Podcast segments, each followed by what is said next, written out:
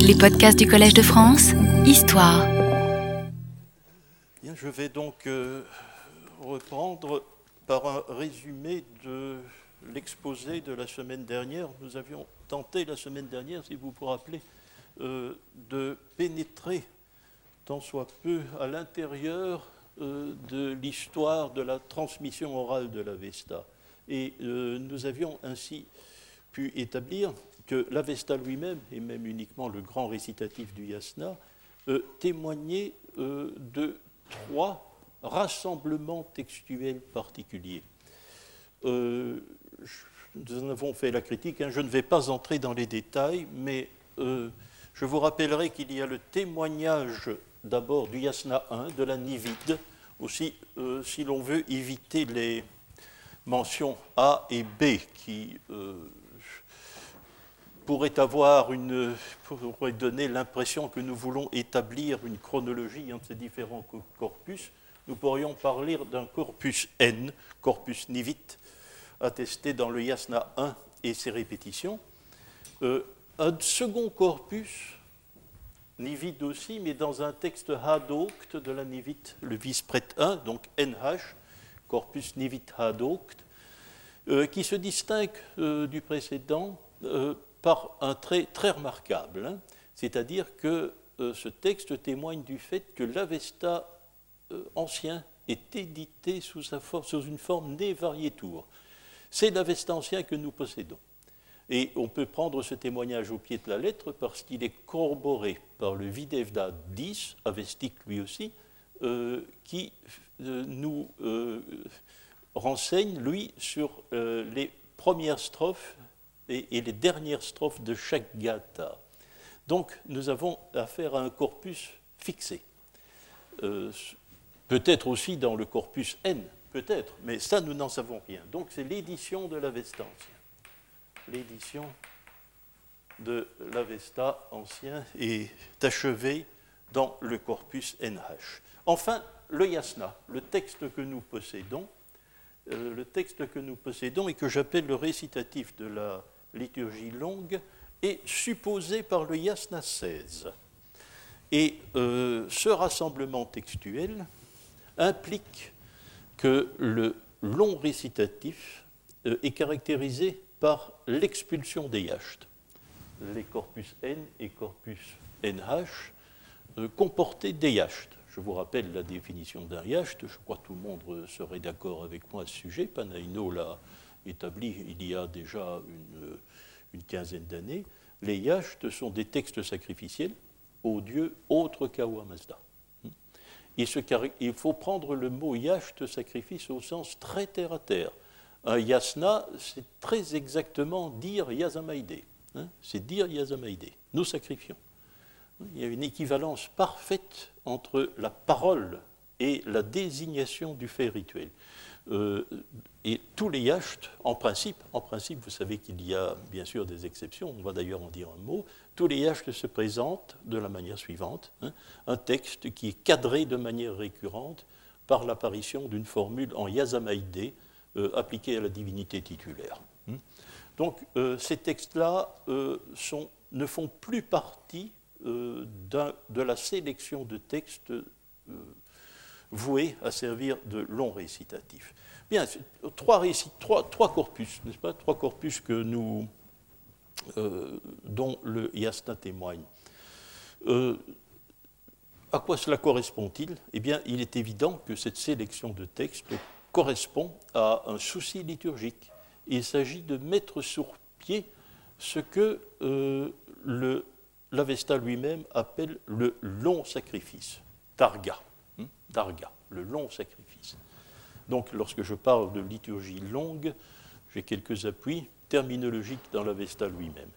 Euh, c'est une opération, cette opération-là, c'est une opération de type brahmanique. Hein. Euh, de la même manière que les hymnes du Rig Veda ont été structurés à l'époque brahmanique euh, pour être mis au service de la liturgie, nous avons une opération semblable.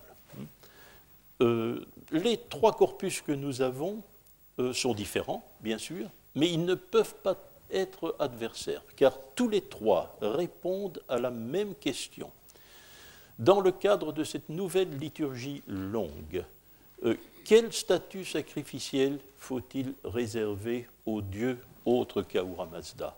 La réponse du corpus N, c'est-à-dire euh, c'est l'association à un temps limité du sacrifice. Un secteur temporel du sacrifice les associe au grand sacrifice rendu à Ahura Mazda. La réponse du corpus NH, euh, c'est au contraire de faire patronner chaque texte dédicacé à une divinité autre qu'Ahura Mazda par un secteur de l'Avesta ancien. Les yachts, dont le corpus NH euh, témoigne, sont placés euh, sous le patronage d'un texte vieil avestique particulier, comme en dépendance. Euh, enfin, dans le yasna que nous possédons, il n'y a plus de texte sacrificiel directement adressé aux dieux autres qu'Ahura Mazda, mais leur nom est énoncé. Leur nom est énoncé dans les litanies sans texte particulier, mais en litanie. Donc l'association des dieux autres qu'Awa Mazda au sacrifice est obtenue dans les trois cas. Euh, la question, je vais dire théologique, euh, que cette association suppose reçoit une réponse différente, mais où l'esprit est le même. on ne peut pas mettre ces divinités exactement sur le même pied qu'Ahura Mazda, et cela, justement, je parlais de long sacrifice, le Yacht 10 à Mitra en témoigne directement, puisque euh, il, euh, il, y a un passage dans le Yacht 10 qui est probablement, euh, qui est probablement un passage assez tardif, interpolé, hein, où il est clairement spécifié que Mitra ne peut pas recevoir le long sacrifice, le Darga Yasna. Bon, alors, le corpus yasna. Vous parlez de corpus Y si vous voulez, nous allons parler simplement de yasna, puisque maintenant nous sommes en terre connue, n'est-ce pas? Euh, Le témoignage du yasna 16 sur le yasna, il implique, euh, implique que les choses se sont passées euh, au gré de trois opérations successives. D'abord, c'est une certaine analyse du panthéon.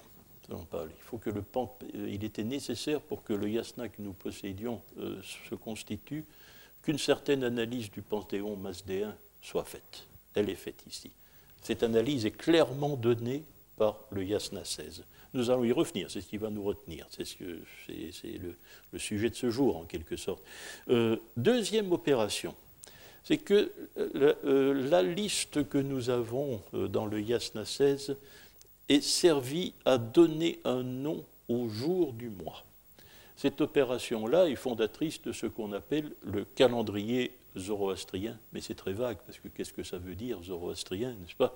Euh, euh, Oui, mais quel niveau placer ce zoroastrien à l'intérieur des différentes strates euh, de l'Avesta hein, L'Avesta ancien, les Yachts, etc. Alors, je préfère être plus... je préfère être plus, moins précis pour ne pas faire d'évocation et parler de calendrier religieux. C'est-à-dire que ça, l'opération au moins, elle est certaine. vu de la Perse, dont nous avions l'ancien calendrier agraire, les, jours du mois ou les, noms des mois ont été euh, débaptisés hein, et, ont été, et ont reçu le nom d'une divinité qui correspond grosso modo au panthéon que nous trouvons dans l'Avesta récent. Euh, je vous dis tout de suite qu'on ne va pas s'attarder à ça. Vous savez, les principes selon lesquels les divinités titulaires des jours du mois ont été sélectionnées, nous n'en savons rien. Personne n'en sait rien. C'est un problème qui est certainement dehors de toute atteinte. Hein. Pourquoi certaines divinités ont-elles, n'ont-elles pas reçu leur jour Pourquoi a-t-on sélectionné telle divinité plutôt que telle autre C'est une opération que nous ne euh, euh, sur laquelle, évidemment, nous, ne pouvons, même pas spéculer, parce que ça ne signifiait pas que les divinités non retenues tombaient en désuétude. Hein. Euh, les litanies atypiques, justement, dont nous parlions la dernière fois, contiennent, sont parsemées parfois de fragments de yacht, de yacht, formules en yazamaïdé, qui leur sont consacrées, hein, ce qui prouve qu'elles avaient un culte. Elles avaient un culte. Elles avaient un culte de type yacht. Mais elles n'ont pas été appelées à donner leur nom au jour du mois. La troisième opération, c'est de constituer un corpus liturgique de sacrifices quotidiens, correspondant euh, chacun à un jour particulier du, du mois. Bien entendu, euh, ce sacrifice était celui de la divinité titulaire. Et on voit que par cette troisième opération, nous nous trouvons réellement à la source des deux anthologies qui composent l'Avesta Ausgabe. L'Avesta euh, édité par Geltner. Euh, c'est-à-dire, nous avons euh, le Yasna, expurgé des Yacht, forme le récitatif de la liturgie longue dont je vous parlais, et la constitution du corpus des sacrifices quotidiens des Yacht donne celui, naturellement, l'anthologie des liturgies brèves, qui sera plus tard probablement élargie de certains rites saisonniers ou d'autres choses de, de cette sorte. Voilà. Euh, je vous faisais aussi remarquer que nous ne pouvons pas faire d'histoire. Nous pouvons pas dire tel corpus et euh, le corpus N est plus ancien que le corpus NH. Nous ne pouvons même pas faire de chronologie relative pour les deux premiers corpus. Tout ce que nous savons, c'est que le dernier corpus, le Yasna, est le dernier, puisque c'est celui que nous possédons. Et euh, il y a tout de même une bribe d'histoire que nous pouvons retenir c'est euh, que l'articulation de cette opération autour du calendrier nous offre un ancrage historique, parce que nous pouvons quasiment la dater. N'ayons pas les données, n'est-ce pas, qui nous permettent. Euh, quand, euh, en Perse achéménide, a-t-on renoncé au vieux calendrier agraire pour adopter le calendrier, le calendrier religieux? La question qu'on peut se poser, qui a été débattue, qui est très technique, que je ne comprends pas bien parce qu'elle fait intervenir des éléments mathématiques qui m'échappent. Euh, alors, euh, nous devons retenir deux dates. Nous devons seulement retenir deux dates. C'est que les dernières attestations de l'ancien calendrier agraire euh, nous sont fournies par les tablettes de la chancellerie achéménide de Persépolis en 459 avant notre ère. Ce sont les dernières attestations du vieux calendrier agraire. Quant aux premières attestations du calendrier religieux, nous savons aujourd'hui, c'est très récent, il y a deux ans seulement, euh, que ce calendrier était en tout cas d'usage en 327 avant notre ère. 327 euh, parce que ce sont de nouveaux documents. Je ne sais pas si vous vous souvenez, si vous étiez présent, il y a deux ou trois ans, euh, nous avions eu le privilège de euh, avant publication. La publication n'est toujours pas acquise. D'ailleurs, nous n'avons que le résumé de ces conférences. Euh, nous avions eu le privilège d'entendre Shaul Shaked, qui éditait des textes araméens euh, orientaux, de l'Iran oriental, qui doivent être datés environ de la conquête d'Alexandre. Environ de la conquête d'Alexandre. C'est la raison pour laquelle on doit, on doit penser que ces documents ne sont pas ultérieurs à l'an 327. Or, euh, les, euh, les jours du mois, n'est-ce pas, le nom divin des jours du mois est attesté dans ces documents. Si je vous avais parlé de cela il y a trois ans, je vous aurais dit que c'était en 269. Vous voyez que nous avons gagné 70 euh, ans, hein, certainement dans, le... Alors, comment prendre cela Vous savez, donc c'est une opération achéménide. Hein. le changement de calendrier est une opération achéménide, on ne peut pas le nier. très peu de gens l'ont nié, très peu.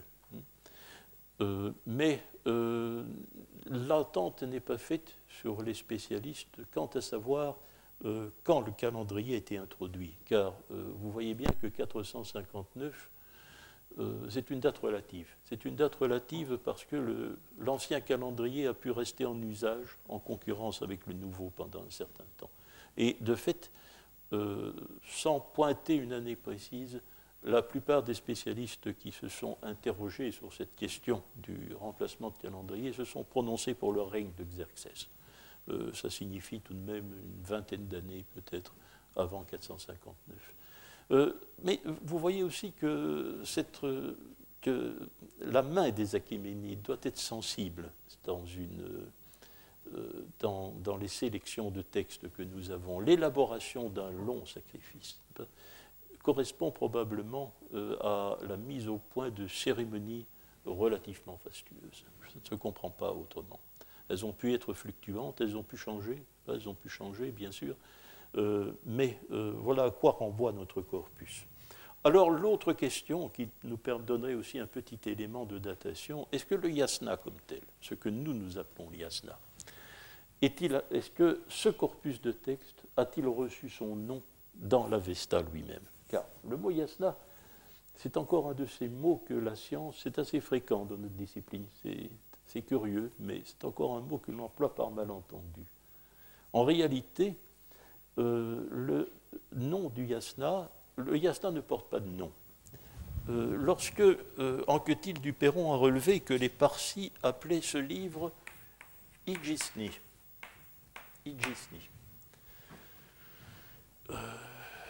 c'est du Gujarati, c'est une coloration Gujarati, ce qui est la langue véhiculaire des, des parasites Bombay. Mais euh, plus tard, Burnouf, vers 1832, a reconnu que ce terme devait représenter le mot yasna, qui est la variante avestique de l'indien yachnya, le sacrifice. Donc, le, nom de yasna a été donné à notre livre par Burnouf, en réalité. Il n'a pas tort, n'est-ce pas? On peut retracer l'histoire à travers le moyen perse de Izichni. On a retrouvé le mot yazish ou le mot yasne lui-même. Donc euh, Burnouf avait très certainement raison. Mais le tout est de savoir si ce nom a été donné à ce livre-là euh, à l'époque avestique elle-même. Bref, est-ce que l'Avesta parle lui-même du yasna? Eh bien, je, ne sais pas.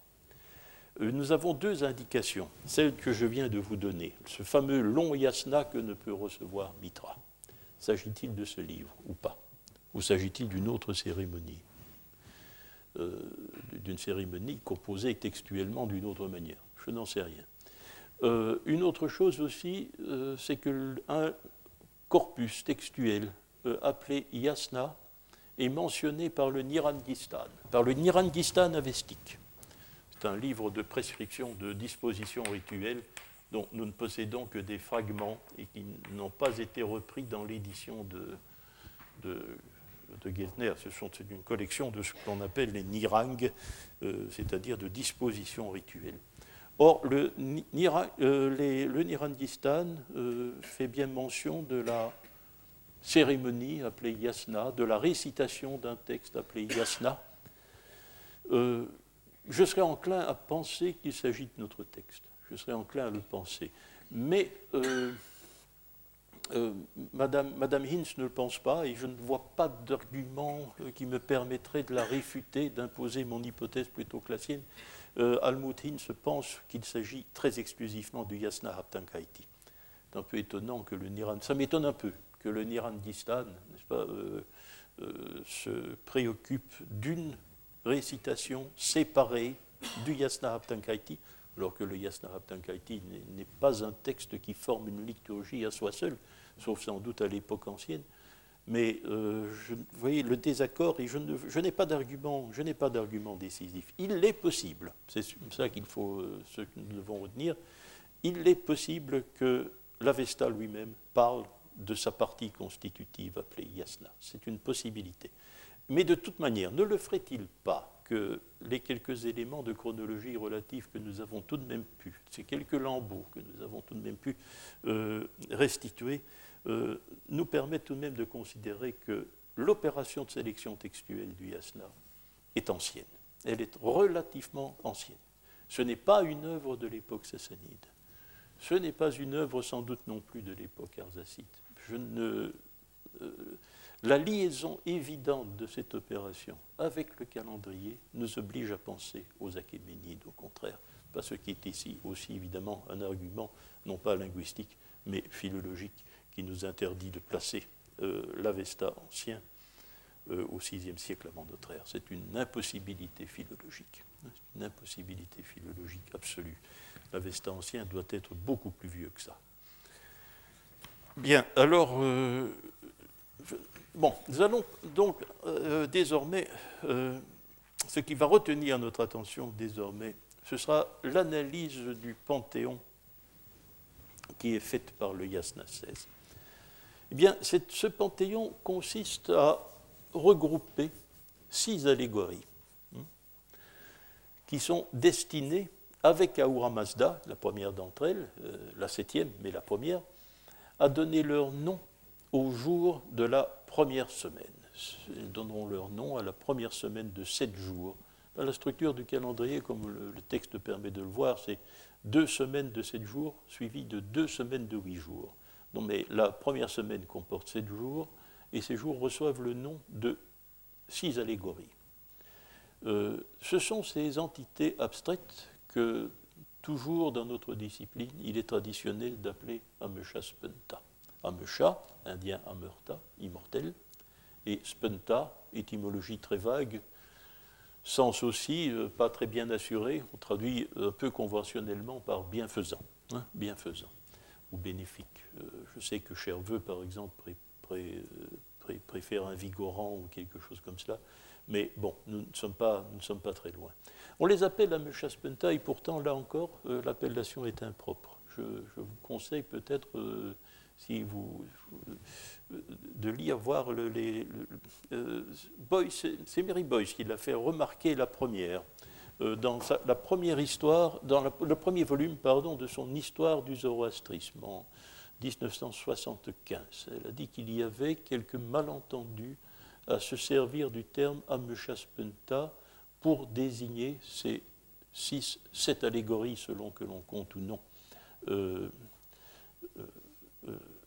que l'on compte ou non à Mazda. Alors, euh, méchant hasard, un méchant hasard a voulu que j'ai repris avec vous euh, l'historique de la question des Ameshaspenta il y a, je crois, deux ans. C'était dans une perspective historique particulière qui était de, de, se poser la question de la manière dont s'était constitué dans l'érudition occidentale l'idée du monothéisme zoroastrien. Je vais refaire très brièvement cet historique, mais d'une autre manière et sans plus lier la question à celle du monothéisme ou pas. Ce n'est pas cette perspective théologique qui va nous retenir, euh, c'est plutôt euh, de comprendre euh, à la fois l'emploi imprégné de malentendus de Ameshaspenta pour désigner ces entités, et ensuite la manière dont nous devons nous poser la question de la constitution de ce secteur du Panthéon. Car là, il y a des faits nouveaux, et des faits nouveaux depuis deux ans. Euh, je, vous rappelle, euh, je vous rappelle comment la, euh, la question dite des Amushas Penta s'est constituée dans notre discipline. C'est un bon, petit rappel. Hein. Nous allons c'est le même paysage qu'il y a deux ans, mais nous allons l'observer d'une autre fenêtre. Hein on va changer de place. Euh, en 1862, euh, c'est l'étude fondatrice de notre discipline, ce sont les essais de Martin Haug. Euh, Haug se fait cette conception des Ameshaspenta. Pour lui, c'est les noms de ces. ce sont les conseillers d'Ahura Mazda. Et il pense que, à une certaine époque de l'histoire du masdéisme avestique, un certain nombre d'allégories abstraites qui, à l'origine, dans les gathas, à l'époque on ne travaille pas avec l'Avesta ancien, on travaille seulement avec les gathas, hein, n'oublions pas, considérés comme, euh, comme la seule partie de l'Avesta ancien.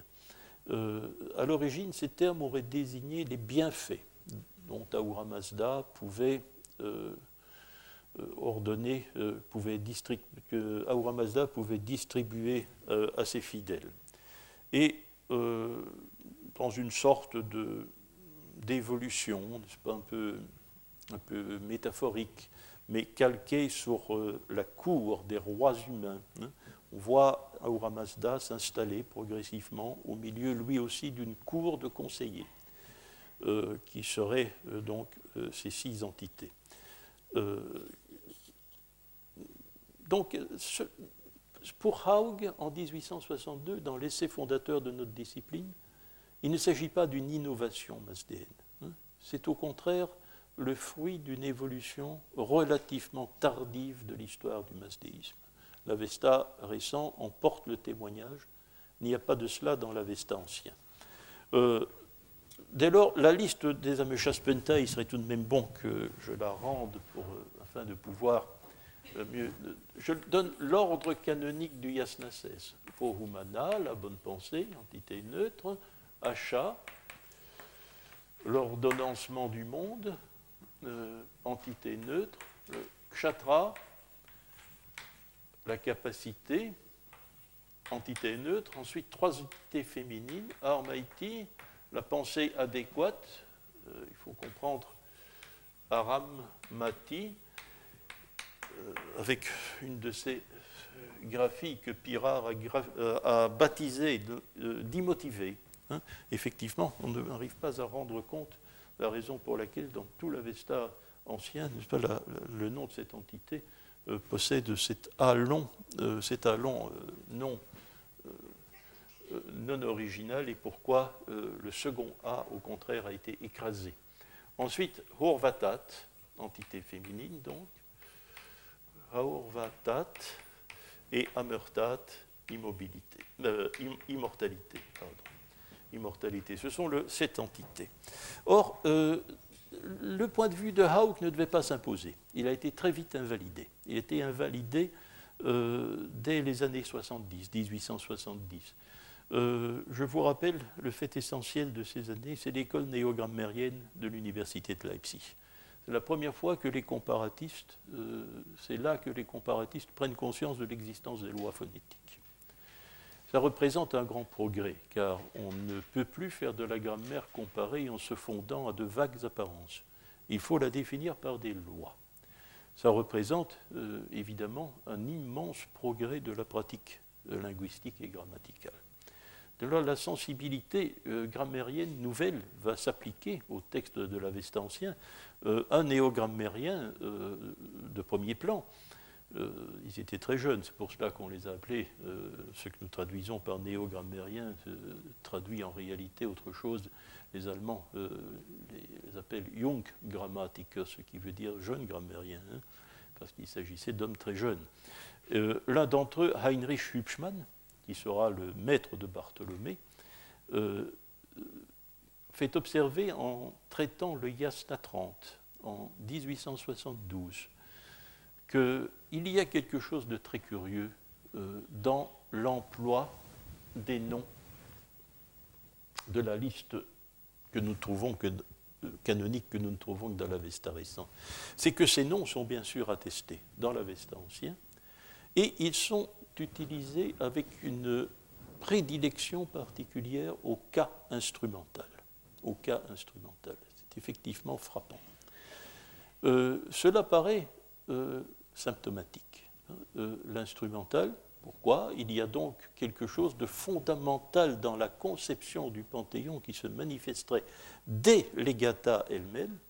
C'est l'emploi terriblement fréquent, très fréquent, proche de la rumination même, du nom de ces entités, et la fréquence de leur utilisation absolument insolite, euh, si l'on euh, se place dans la perspective de la comparaison avec les textes védiques, cette fréquence euh, absolument insolite de l'instrumental. Euh, cette perspective, je, pourrais en faire tout de suite la critique, il faut, il faut, je n'y reviendrai pas, mais elle n'est pas, n'est pas totalement exacte. Pas? Euh, la haute fréquence de l'emploi de ces noms dans les gathas n'est vraie que pour les quatre premières.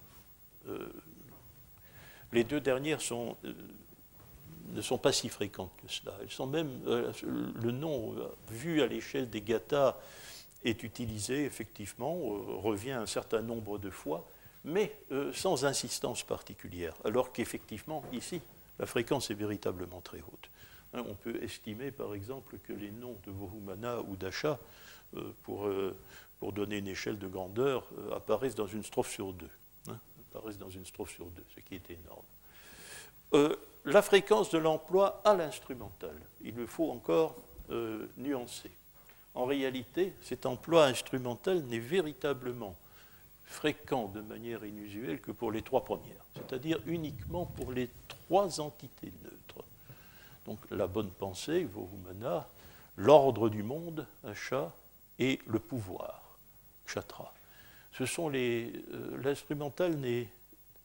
Euh, ne peut faire argument que pour ces trois-là, mais vous voyez la manière dont c'est ici que se forme le malentendu, peut-être. N'est-ce pas? C'est ici que se forme le malentendu. Il semble que est, on est procédé par extension et considérer que ce que nous suggéraient les emplois à l'instrumental hein, valait pour l'ensemble du groupe formé dans l'Avesta récent par les sept entités. Il y a eu une extension abusive. Pas? Bon. Elle est psychologiquement compréhensible, et d'une certaine manière, même si, on, si on le sait, ça n'est pas, ça n'est pas, euh, pas d'une gravité exceptionnelle. Mais vous allez voir que la situation est, plus étrange que cela. Elle va se manifester progressivement. Très peu de temps après Hübschmann, Darmestetter, n'est-ce pas, fait l'observation que en 1877, fait l'observation que les sept Ameshaspenta, les sept immortels bienfaisants, doivent correspondre à quelque chose de très ancien, qui est même antérieur au Gata elle-même. C'est un trait pour Darmesteter qui est à ce moment-là plus comparatiste et indianiste qu'il le sera 20 ans plus tard. Il ne fait pas de doute que c'est un trait hérité du passé indo-iranien et que l'on doit mettre en équation les Ameshaspenta des Gata et les Aditya indiens, les sept fils d'Aditi, dont euh, les dieux Varuna et Mitra euh, sont, les plus, euh, sont les plus connus, les plus notoires, ceux qui reçoivent les hymnes du Rig Veda. c'est une étrange idée, hein, c'est une étrange idée car Dharmesteter fait la réflexion lui-même que les noms ne correspondent pas. Aucun nom ne correspond. C'est les allégories que nous avons euh, dans les gathas et qui vont former le groupe euh, des sept de, de, l'Avesta récent sont certes des noms hérités. Euh, tous ces mots fonctionnent, n'est-ce pas C'est des mots attestés dans le Rig Veda. Ils fonctionnent dans le Rig Veda, mais ils ne désignent pas des personnes divines, même si les abstractions qu'ils expriment ont une certaine valeur sacrée, bien entendu. Mais ce ne sont pas des divinités, ce ne sont pas des dieux. Or, euh, les Aditya indiens ne portent pas ces noms-là. Les ne portent pas ces noms-là. Pourtant, euh, cette doctrine-là aura un certain succès. Euh, elle sera reprise dans ce qui est le livre historique, n'est-ce pas, vraiment la clé de voûte des études sur les Ameshaspenta, avant, pendant plusieurs dizaines d'années. C'est le livre sur Die Ameshaspenta de l'indianiste viennois Bernhard Geiger, pas confondre avec Wilhelm Geiger. Bernhard Geiger, qui, en 1916. Et Geiger, indianiste lui aussi, euh, défendra cette théorie de, l'équivalence avec les Aditya. C'est une hypothèse qui survivra. Je crois que Paul Thieme, le grand indianiste allemand du XXe siècle, l'a défendu jusqu'à la fin de sa vie. Et a très certainement, euh, pendant un certain temps, son acquaintance étant réelle avec l'école d'Erlangen, certainement que des gens comme Karl Hoffmann ou Johann Arten, à un certain moment de leur carrière, que je n'ai pas connu et qui n'a pas laissé de traces décrites, euh, ont certainement eu cette opinion avant euh, les faits dont nous allons parler. Bon. Rappelez-vous ensuite les trois autres dates, trois autres dates clés qui vont se suivre dans les tentatives d'élucidation du groupe des six immortels bienfaisants. 1929, euh, une analyse des gathas par l'américaine Maria Wilkins Smith. Maria Wilkins Smith euh, fait un livre, se fonde bien sûr euh, sur les valeurs de l'instrumental et propose une interprétation qui aura un certain succès, ce qu'elle, a baptisé elle-même aspect théorie. Il s'agit de considérer que l'instrumental, qui exprime le moyen ou, l'accompagnement, hein, euh, que ces entités utilisées ainsi euh, composent des aspects différents de la personnalité d'Awa Mazda. Ce ne sont pas des divinités, dit Maria Wilkins Smith, ce sont des aspects d'Awa Mazda. Euh, tout ça en appellation d'aspect théorie je, ne vais pas juger sur le fond ici, n'est-ce pas? Je ne vais pas juger cela sur le fond. Mais vous voyez qu'une telle analyse euh, se trouve légèrement en porte-à-faux avec la théorie des aditya. Hein, avec la théorie des aditya. Car euh, les aditya indiens sont des divinités à part entière. Il y a ici euh, légère déviation par rapport à la vieille théorie de Darmesteter et Geiger. L'année suivante, Lommel, dans Die Religion de Zarathustra, en, 1900, euh, en 1930, euh, accorde une certaine importance, une importance décisive à des analyses moyen perses euh, qui mettent les entités en rapport avec les éléments naturels, avec les divers éléments de l'atmosphère. Euh, je vous rappelle hein, euh, respectivement Vohumana la vache, Acha le feu, Kshatra, le métal, Armaiti, la terre, Urvatat, les plantes, euh, les eaux, pardon, et Amurtat, les plantes. Hmm. Je, ne, je, ne, ferai pas de commentaires sur le fond non plus. Hein. Donc, en quelque sorte, les divinités qui incarnent nos abstractions sont des, des sortes de relais, deviennent une sorte de relais euh, Mazda a disposé hein, envers les différents secteurs de sa création. Ce sont des relais entre lui et certains secteurs de sa création. Mais cela n'est pas inscrit dans l'Avesta. Nous allons d'ailleurs en dire un petit mot rapidement. Euh, L'Avesta, euh, dans l'Avesta, en réalité, euh, cela a été vérifié d'ailleurs. Je vais en dire un mot, je, le maintiens. 1945, Dumézil, naissance d'archange.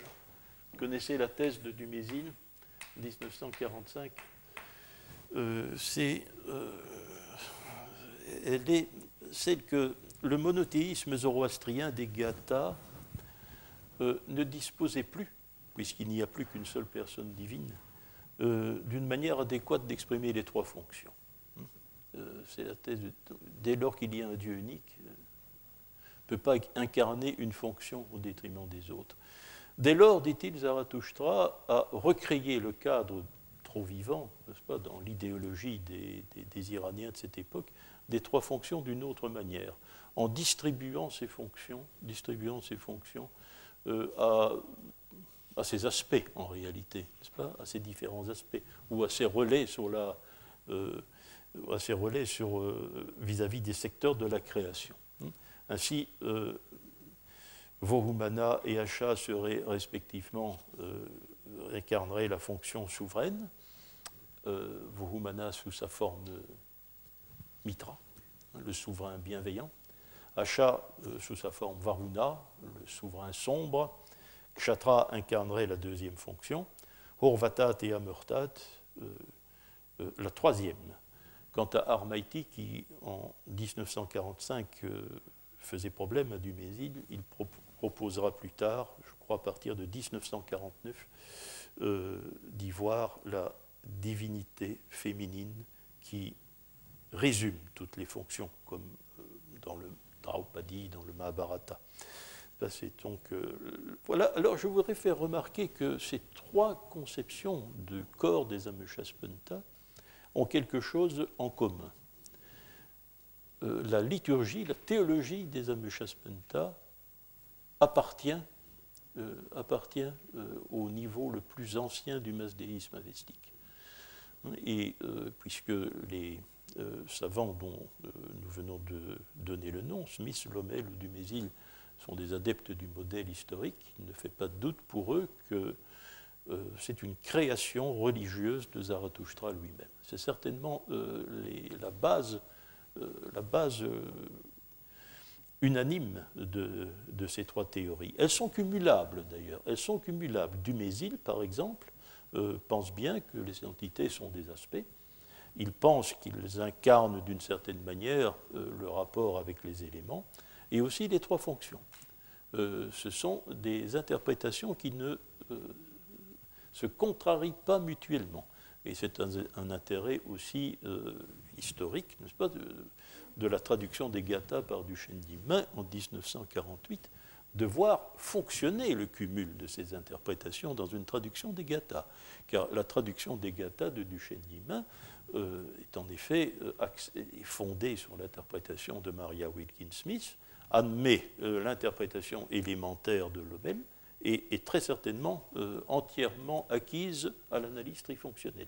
C'est un des intérêts historiques de cette traduction, outre le fait que c'est la dernière, donc la meilleure, des, des traductions qui se situent dans la ligne de Bartholomé, mais aussi de voir fonctionner euh, ce qui a été à une certaine époque, grosso modo autour de la guerre, hein, autour de la guerre de, la Deuxième Guerre mondiale, de voir fonctionner la conception globale que la science pouvait se faire du corps des Amushaspenta. et d'ailleurs, après, après la traduction de Jacques Duchesne d'Imain, euh, il ne sera plus tellement question des Amushaspenta. Il semblerait, il y aura naturellement, euh, il y aura naturellement des désaccords sur certaines choses, certains, euh, surtout sur la théorie trifonctionnelle. La théorie trifonctionnelle, elle, n'est pas pas compatible avec la théorie des Aditya, hein, puisque vous savez que pour Dumézil, les Aditya sont des dieux souverains. Tous, tous les sept, ils incarnent la première fonction. Il y a donc là une incompatibilité entre la théorie Amesha-Spencer-Aditya et celle de la trifonctionnalité. Bah, dès lors, euh, les quelques désaccords porteront naturellement là-dessus.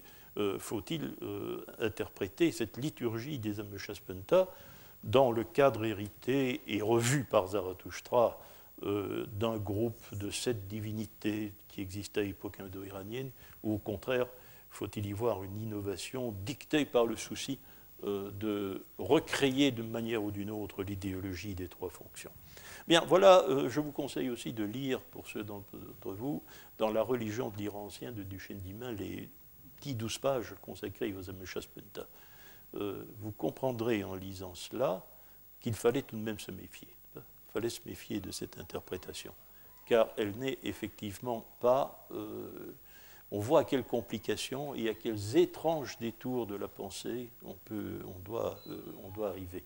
Or, le, fait essentiel, euh, j'en ai fait une analyse approfondie, je ne la ferai pas cette fois-ci, euh, c'est le livre que Johanna Narten, l'élève de Karl Hoffmann, a publié, Diameshas Penta Imavesta, a publié en 1982.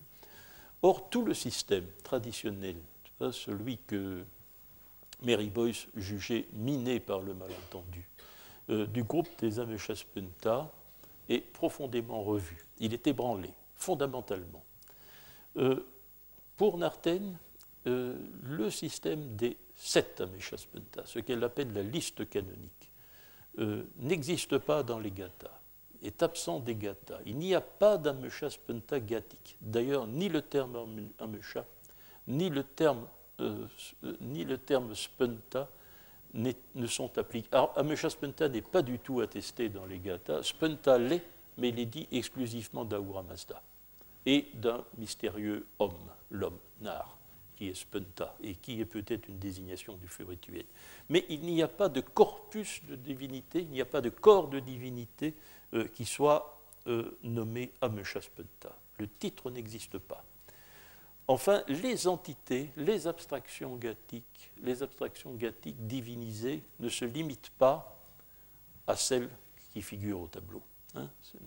elles ne se limitent pas à celles-là seulement. Il y en a de nombreuses autres. Elles sont nombreuses. Elles sont ponctuelles aussi, en ce sens que toute abstraction peut, un moment ou l'autre, être personnalisée, être personnifiée, devenir allégorie, euh, c'est une pratique évidemment rhétorique euh, de, la rhétorique védique également. En quelque sorte, nous observons, nous voyons fonctionner une rhétorique, une hymnologie, hein, une hymnologie de type indo-iranien qui est libre à tout moment de produire des allégories divines. Mais il n'y a pas euh, d'heptate privilégié et il n'y a surtout pas de catégorie d'allégorie qui porte le titre d'Ameshaspenta. Euh, dans le Yasna Haptankaiti, c'est-à-dire dans le, versant en prose de l'Avesta ancien, euh, les entités, les nombreuses entités qui font l'objet du Yasamaide, car c'est un yasna, le Yasna Haptankaiti, hein, c'est un yasna, on dit Yasamaide à un certain nombre d'entités, euh, reçoivent, lorsque la litanie est clôturée, à titre récapitulatif, la qualification dans l'ordre inverse de spenta, et Amesha. Mais visiblement, l'emploi qui en est fait, cet emploi unique, euh, montre très clairement qu'il ne s'agit pas d'attribuer à ces divinités un titre. Il s'agit d'énoncer simplement leurs attributs, deux de leurs attributs, le fait qu'elles sont bienfaisantes et le fait qu'elles sont immortelles. Hein. Mais quelque chose se précise, quelque chose se précise, comme le montre Narten on évolue dans le Yasna Abtankaiti. D'abord, la liste des entités, elle est très ouverte, elle est très longue, mais elle est, euh, elle est close. Elle est close d'une certaine manière. Entités nombreuses, mais en nombre défini. Et puis, on voit apparaître cette qualification qui pourra devenir quelque chose d'autre, non plus des attributs, mais un titre réellement. Euh, dès lors, la conclusion s'impose, la sélection des sept entités, ou des six, hein, selon qu'on parle euh, de la liste avec Ahura Mazda ou non, euh, la sélection des six entités et le titre d'Ameshaspensa qui est accordé à, ces divinités, à ces entités sélectionnées, sont des réalités euh, exclusivement de l'Avesta euh, voilà. Vous savez que j'ai beaucoup discuté avec Narten. Je ne vais pas refaire ici notre discussion parce que ce n'est pas la perspective qui nous intéresse. j'ai discuté avec Narten parce que certaines choses j'étais en désaccord sur des points, euh, sur des points mineurs, à savoir la manière dont sa conception de l'instrumental, sa conception de l'instrumental me, ne me, me paraissait pas totalement, me paraissait exagérée. Euh, Narten euh, suppose que l'instrumental a une valeur commutative, ce qui est juste, commutative, c'est-à-dire avec, accompagné d'eux. Hein. Euh, ce qui est juste. C'est une catégorie bien répertoriée de la morphologie, de la syntaxe des cas en, euh, indo-iranien. C'est vrai. Mais la fréquence reste malgré tout quelque chose de très curieux et de très particulier. Ensuite, on ne peut pas considérer, bien sûr, que la fonction est toujours nécessairement commutative. La fonction peut répondre peut-être à d'autres peut-être à d'autres critères. Vous voyez aussi, voyez aussi où cela nous mène, c'est que la fonction commutative euh, va euh, en, en, personnifiant les entités, en en faisant des personnes divines particulières, puisqu'elles viennent ou elles font ceci avec Ahura Mazda. Euh, c'est que toutes les abstractions employées à l'instrumental peuvent apparaître comme des entités, puisqu'elles sont actives puisqu'elles ont leur personnalité propre. Hein. Euh, ça conduit certainement Narten à comptabiliser un trop grand nombre d'entités. C'est cela que j'ai discuté, et essentiellement cela. Mais euh, Narten a ébranlé définitivement euh, la conception que nous avions des Ameshaspenta. D'une certaine façon, on en revient à Haug. les Ameshaspenta, le titre, le rang, la liste, tout cela appartient à l'Avesta récent ce n'est pas une création de la théologie de l'Avesta ancien. Pas, certes, leur nom est attesté dans l'Avesta ancien, avec une certaine importance, bien sûr, puisque euh, une strophe sur deux, pas, pour les trois premières entités environ, c'est beaucoup. C'est quelque chose qui compte, mais le corps ne compte pas. Euh, l'ensemble de divinités, le club divin qui reçoit le, le nom d'Ameshaspenta, euh, or, cela, je l'accepte entièrement, c'est l'évidence. Narten en a fait une évidence. Mais euh, je, voudrais euh, faire remarquer ceci avant d'en venir à une analyse que nous allons faire à partir du Yasna 16. je voudrais attirer l'attention sur un fait curieux qui se produit parfois dans nos études. c'est que le livre de Narten, qui bien sûr, entretient véritablement euh, un rapport très étroit avec la découverte des évidences, car ce, qu'elle découvre ne peut pas être mis en doute, hein, euh, n'a pas été bien reçu. N'a pas été bien reçu. On n'a pas euh, nié ses conclusions. on l'a critiqué sur des choses parfois assez impalpables. J'ai quelques difficultés à l'exprimer moi-même. ceux d'entre vous qui voudrait aborder la question de manière un peu professionnelle euh, devrait avoir la curiosité euh, de lire le compte-rendu que euh, Protsoctor Cherveux, que vous connaissiez venu ici, si vous, certains d'entre vous s'en souviennent, et qui d'habitude est un savant très clair, très remarquable, très décidé, a publié au sujet de ce livre dans le numéro de 1900 82, mais paru seulement 83, de la revue Kratilos. Euh, c'est tout à fait typique de la réaction qu'a suscité le livre de Narten. Euh, Cherveux euh, a exposé les conclusions de Narten sans donner le moindre avis. N'a absolument pas, à aucun moment, il ne dit ce qu'il pense de ses conclusions. Hein, à aucun moment il le fait en résumé extrêmement clair et extrêmement exact de son livre. Et puis, fait remarquer que Narten aurait tout de même pu faire autrement.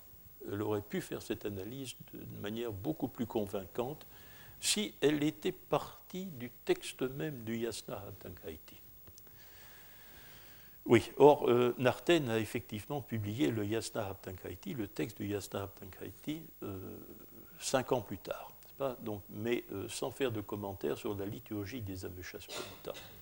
Je ferai remarquer aussi, pour que le fait que c'est assez typique, que Mary Boyce, qui avait souligné le caractère inadéquat de l'appellation Ameshaspenta euh, dans son volume, dans, l'édition de son premier volume de l'histoire du zoroastrisme en 75, en, euh, dans la réédition euh, de 92, pourvu de, de, quelques notes où elle où elle donne un, sentiment sur certaines hypothèses qui avaient été émises entre la première et la seconde édition, ne dit pas un mot du livre de Narten.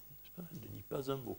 Donc le texte de Boyce, le texte de 75 est, reproduit, et euh, certainement, euh, mais euh, les, notes ne font pas mention du, livre de Narten. Donc c'est un livre qui n'a pas reçu d'approbation, qui n'a pas reçu de critique non plus, mais dont on ne parle guère dont on ne parle pas.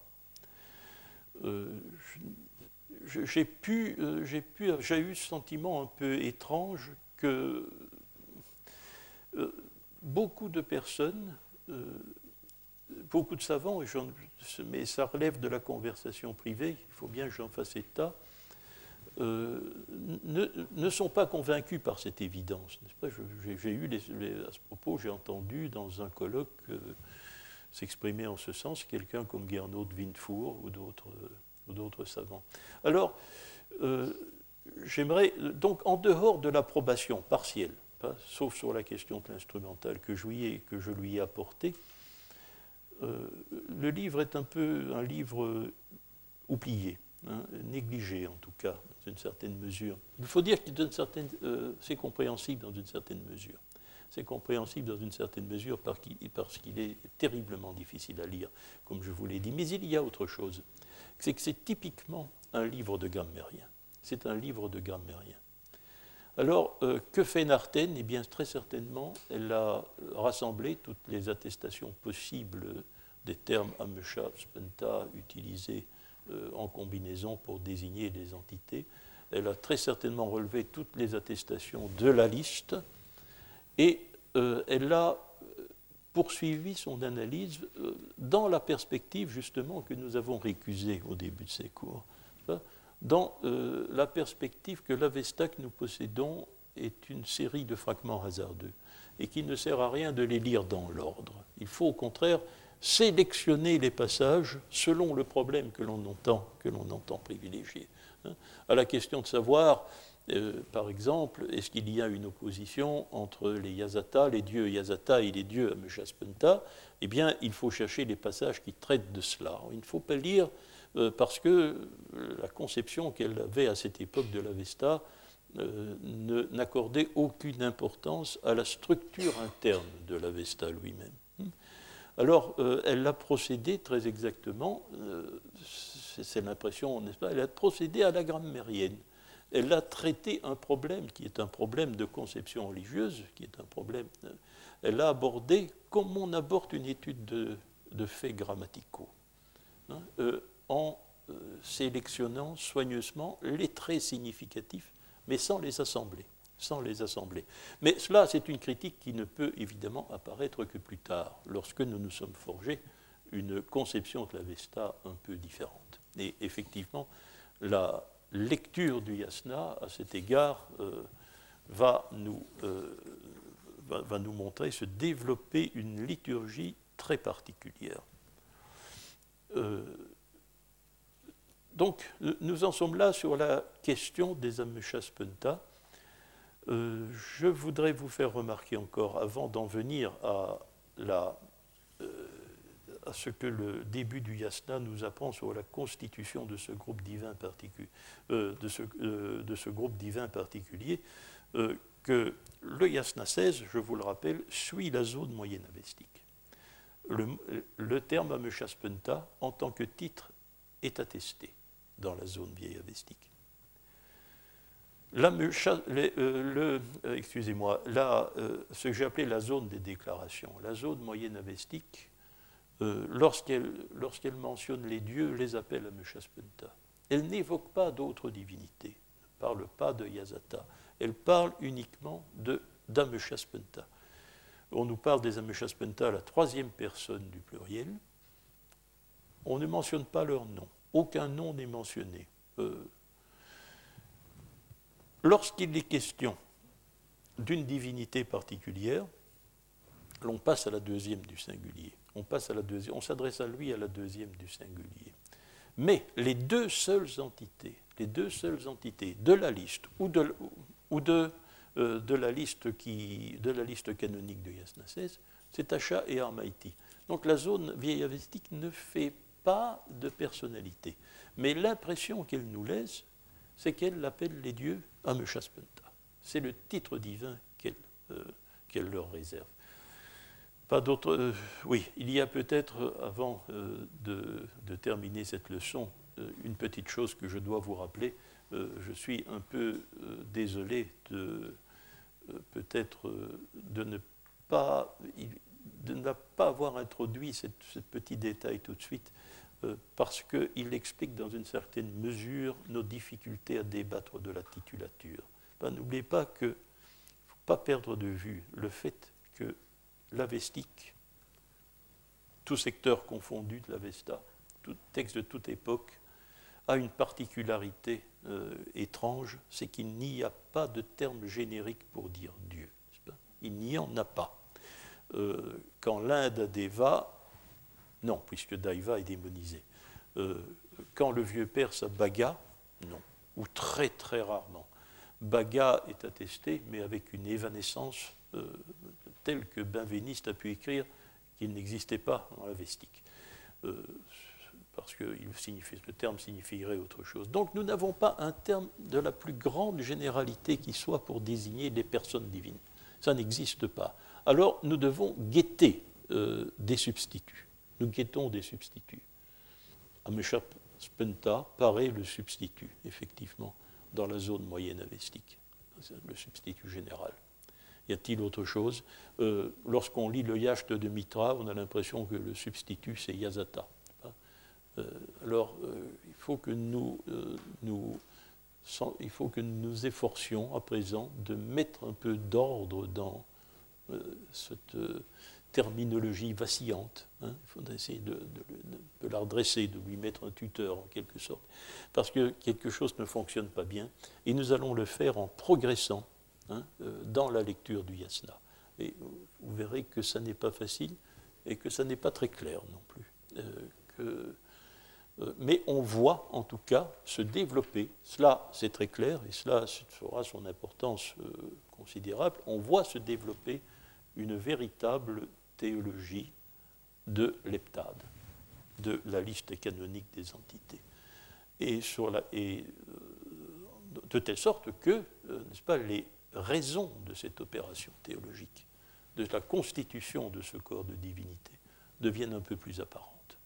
Ce sera l'intérêt des deux leçons qui viendront. Je vous remercie de votre attention. Retrouvez tous les podcasts du Collège de France sur www.collège-de-france.fr.